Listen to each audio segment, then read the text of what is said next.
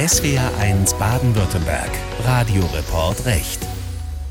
Mit Fabian Töpel. Wie digital sind die Gerichte? Können Sie sich vorstellen, dass Richterinnen und Richter im Gerichtssaal VR-Brillen aufsetzen, um zum Beispiel für einen Prozess wegen eines Verkehrsunfalls mal genauer hinzusehen, wie es an der Unfallstelle aussah? Oder dass sie gar nicht selbst alle Urteile schreiben, sondern dass künstliche Intelligenz den Text des Urteils ausspuckt? Künstliche Intelligenz, KI, das ist auch in der Welt der Gerichte ein großes Thema. Was ist nützlich und was sollte besser nicht gemacht werden? Bei mir im Studio ist der Kollege Christoph Häuser. Hallo Christoph. Hallo Fabian. Christoph, heute wollen wir mal über technologische Innovationen im Gerichtssaal sprechen. Und wir wollen mal schauen, was hat sich seit der Corona-Zeit da getan?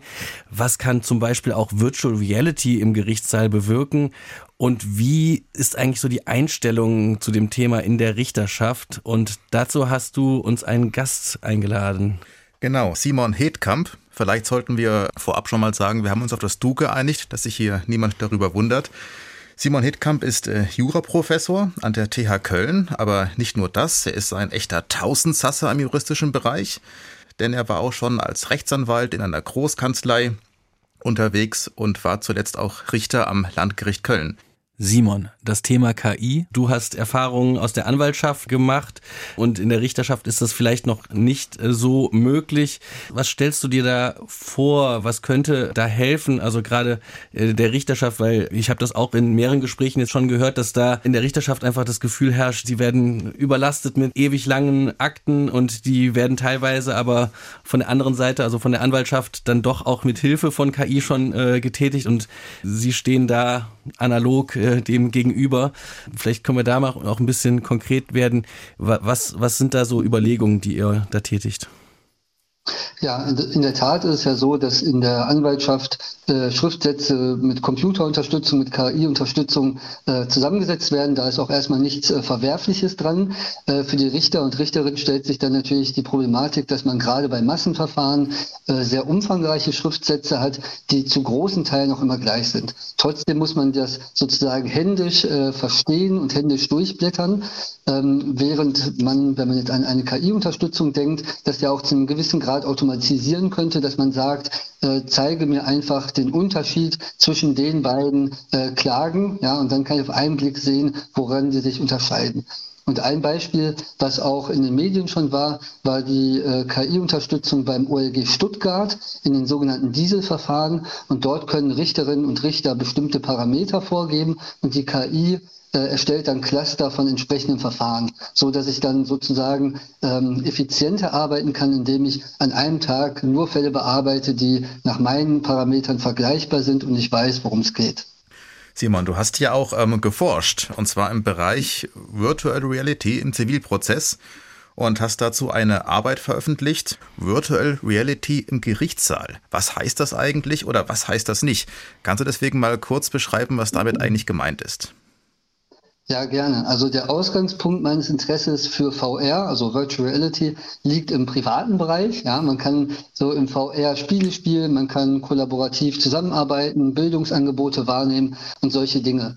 Und dabei war ich immer davon begeistert, von dem sogenannten immersiven Charakter von VR. Ja, also darunter versteht man, dass man sich in VR vollständig in einer anderen, in einer virtuellen Welt bewegt und so von der tatsächlichen Welt abgetrennt ist.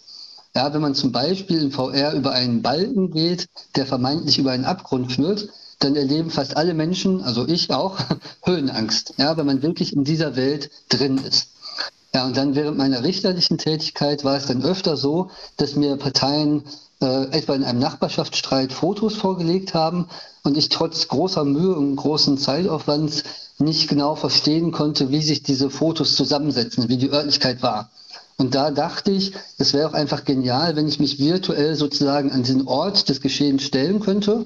Und genau darum geht es in meiner Arbeit. Einmal strukturiert darüber nachzudenken, ob und wie VR-Darstellungen im Zivilverfahren die Erkenntnismöglichkeiten unterstützen könnten. Das klingt spannend. Äh, wer würde das Ganze denn dann programmieren? Also würde das dann von den Parteien kommen? Gibt es dann nochmal eine äh, offizielle Stelle, so ein Gutachter oder wie, wie, wie würde das funktionieren? Also weil könnte das ja vielleicht auch manipulieren von einer Seite oder der anderen. Ja, das ist eine sehr gute Frage. Also das muss man natürlich äh, differenziert und für den Einzelfall äh, beantworten. Also es gibt verschiedenste Darstellungen, die ich in VR machen kann. Also ich könnte als einfachstes sogenannte 360 Grad Videos oder Fotos machen, wo ich dann auf der VR-Brille einfach nur in dieser Situation stehe, mich aber frei umsehen kann. Das ist der große Vorteil. Oder ich könnte halt auch computeranimierte Sachen machen. Da ist natürlich der mögliche äh, Missbrauch einprogrammiert. Oder ich könnte Laserscans von einer Örtlichkeit zum Beispiel machen. Und das ist in der Tat in Deutschland auch schon mal erfolgt in einem Gerichtsverfahren äh, bei den sogenannten Polizistenmorden von Kusel beim Landgericht Kaiserslautern. Da hat ähm, das LKA und das BKA haben da einen Laserscan von dem Tatort gemacht, den dann der Richter äh, tatsächlich mit einer VR-Brille im Gerichtssaal eingesehen hat. Das kann ich mir gut vorstellen, dass das ja eigentlich auch langfristig auch viel Kosten äh, sparen könnte, viele Ortstermine äh, überflüssig machen könnte, oder? Ja, also das könnte sein, ja. Und der äh, große weitere Vorteil könnte sein, dass in dem Moment, in dem ich zum Beispiel per Laserscan äh, ein Tatort oder im Zivilrecht äh, eine, eine sonstige ähm, Örtlichkeit aufnehme, ist die sozusagen konserviert. Ja, also ich kann die in dem Zustand immer wieder anschauen. Mhm. Und wenn ich das zum Beispiel mehrfach mache, ja, also einmal morgens, einmal mittags und einmal abends, kann ich dem Gericht zum Beispiel auch äh, die Örtlichkeit zu verschiedenen Tageszeiten zeigen oder verschiedene Jahreszeiten finden und ich kann da weitere Informationen einbetten, irgendwelche Maßstäbe oder Zusatzinformationen, die für das Gericht wichtig sein können. Ich möchte nochmal auf deine ähm, Arbeit eingehen. Da schreibst du, grundsätzlich spreche nichts gegen den Einsatz von VR-Technologie im Zivilverfahren. Gleichzeitig erwähnst du aber auch, dass, Zitat, auf absehbare Zeit eine Ausstattung der Gerichte mit VR-Technologie nicht zu erwarten sei. Und deswegen seien engagierte Prozessbevollmächtigte vonnöten, die dann unter anderem betriebsbereite VR-Brillen anbieten, um einen Beweis durch VR-Augenschein ermöglichen zu können. Deswegen frage ich mich jetzt, heißt das aus Mandantensicht zukünftig, dass mein Erfolg dann auch davon abhängen kann, ob meine Anwältin oder ob mein Anwalt dem Gericht eine VR-Brille präsentieren kann? Ja, also das halte ich auf jeden Fall für eine spannende These. Es gibt immer wieder tatsächlich komplexe oder auch umfangreiche Verfahren und dort werden dann vor Gericht extrem umfangreiche Schriftsätze ausgetauscht. Und dabei ist doch eigentlich jedem klar, der Mensch nimmt Informationen am besten und am schnellsten übers Auge auf. Ja, also ein Sprichwort sagt schon, ein Bild sagt mehr als tausend Worte. Und deswegen glaube ich halt, man sollte alle Medien, also auch zum Beispiel VR, einsetzen, äh, um dem Gericht den Sachverhalt deutlich zu machen. Und da das Gericht über keine VR-Technologie verfügt, würde ich als Prozessbevollmächtigter dem Gericht eine Brille nebst äh, dem VR-Modell, was ich zeigen möchte, übersenden. Und so eine VR-Brille kostet mittlerweile wenige hundert Euro. Ja, und das ist im Vergleich, zu den Streitsummen manchmal auch nur Peanuts. Ich stelle mir gerade so vor, wie, dass man auch so Verkehrsunfälle ja auch gut nachstellen könnte, dass man dann auch noch ein Lenkrad hat vielleicht und äh, dann sich das so anfühlt, wie als würde ich mit 70 km/h durch die Stadt fahren. Ja, auch das äh, wäre ein denkbarer Anwendungsfall. Und es gibt zum Beispiel wiederum ein Strafverfahren, äh, gerade in äh, Wiesbaden, also ein Ermittlungsverfahren, in dem die Staatsanwaltschaft den Unfall äh, nachgestellt hat äh, mit 360 Grad Kameras in äh, den jeweiligen Fahrzeugen. Und dort kann man dann zum Beispiel auch in, dieser, äh, in dem Video die ähm, Fahrgeschwindigkeit der Fahrzeuge verändern. Ja, also ich kann sehen, was hat der Fahrer gesehen bei Tempo 50 oder äh, beim Tempo 150, was ihm vielleicht vorgeworfen wird, äh, so dass das Gericht halt auch sehen kann, welche Möglichkeiten hatten die Beteiligten, Sachen zu sehen oder auch nicht zu sehen. Jetzt kommt mir gerade noch eine Frage in den Sinn. Ich habe jetzt einfach ähm, dauernd gesprochen von VR-Brillen. Du sprichst von VR im Allgemeinen. Ist das das gleiche oder kann VR auch außerhalb von VR-Brillen stattfinden? Ja, also es gibt natürlich die Möglichkeit, wenn ich ähm, ein VR-Modell habe, was zum Beispiel als äh, Computermodell gebaut wird, dass ich das nicht nur, in, äh, nicht nur per VR-Brille äh, wahrnehme, sondern auch einfach am Computerbildschirm. Ja, was dann wegfällt, ist so die Besonderheit der Immersion. Also ich bin nicht in dieser VR-Welt drin, sondern sehe es in 2D auf dem Bildschirm. Aber auch das äh, wurde schon gemacht. Also da gab es ein Strafverfahren vor dem Landgericht Detmold gegen einen ehemaligen KZ-Aufseher.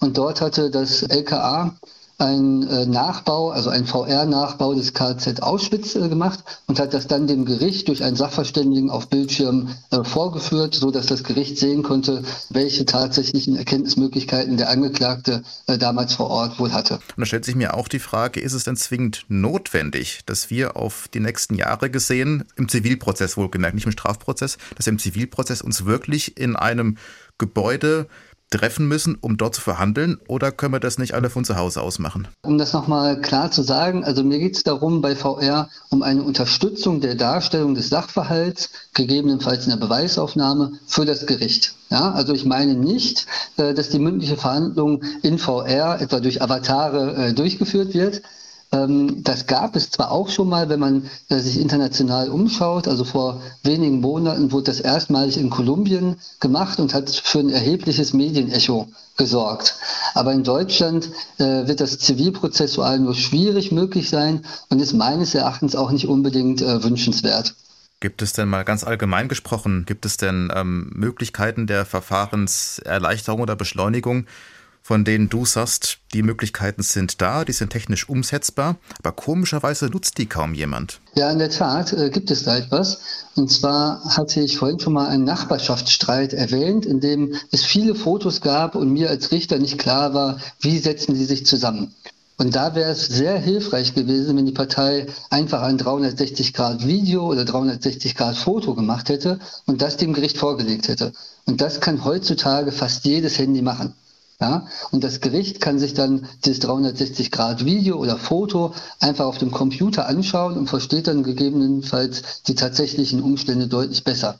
Das kostet nichts und bietet äh, weitere Möglichkeiten. Muss man als Richter da quasi selbst aktiv werden, zu sagen, so ich will das jetzt nutzen oder wie funktioniert das genau dann? Wenn ähm, in einem Zivilverfahren eine Partei ein VR-Modell äh, dem Gericht als Beweis anbietet, dass das Gericht auch nicht umhin kommt, äh, dort reinzuschauen, jedenfalls wenn es sich um entscheidungserhebliche und streitige Tatsachen handelt.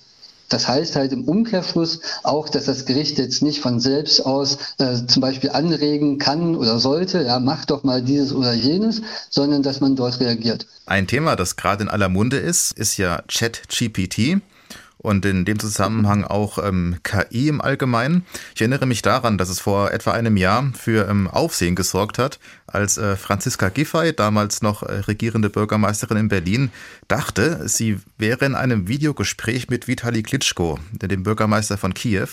Und hinterher stellte sich heraus, Edgy Edge, das war alles Fake. Dann kam das Wort auf Deepfake, kannte ich vorher noch gar nicht. Gemeint ist damit, Fälschungen, die so täuschend echt sind, dass man sie von der Realität kaum noch unterscheiden kann. Deswegen äh, frage ich mich, ob ähm, die Möglichkeiten von Deepfake, die ja eher in Zukunft noch weiter ähm, verfeinert werden, ähm, können die der, ähm, der Einführung von VR in, in, in Fläche noch, noch gefährlich werden, dass da vielleicht so eine Skepsis besteht, dass da Widerstände aufkommen? Es ist so, dass äh, nach meiner Erfahrung in den Fällen, in denen eine Partei ein Foto oder ein Video beibringt, in den allerwenigsten Fällen streitig ist, dass dieses Foto oder das Video echt ist. Das könnte sich in Zukunft natürlich ändern, wenn sozusagen die Möglichkeiten, äh, Medien zu verändern, äh, vereinfacht werden.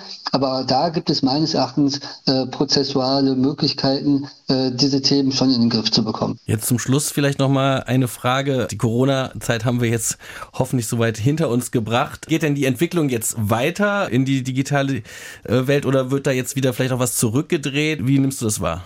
Also nach meiner Wahrnehmung ist es so, dass äh, die Corona-Zeit einen äh, Digitalisierungsschub für die Justiz gebracht hat. Ja, und auch jetzt, wo es keinerlei Corona-Beschränkungen mehr gibt, ist es so, dass man je nach Gericht äh, Pi, Pi mal Daumen ungefähr ein Viertel der Zivilverhandlungen immer noch per Video hat. Und ich glaube, dass wir eine Möglichkeit haben, weitere Schritte der Digitalisierung zu gehen, zum Beispiel äh, Einführung von KI oder Unterstützung durch äh, so Large Language Models, also große Sprachmodelle, äh, wie zum Beispiel äh, ChatGPT, wobei sich das wahrscheinlich aus Datenschutzgründen nicht eignen dürfte. Vielen Dank, Simon Hedkampf. Ja, sehr gerne.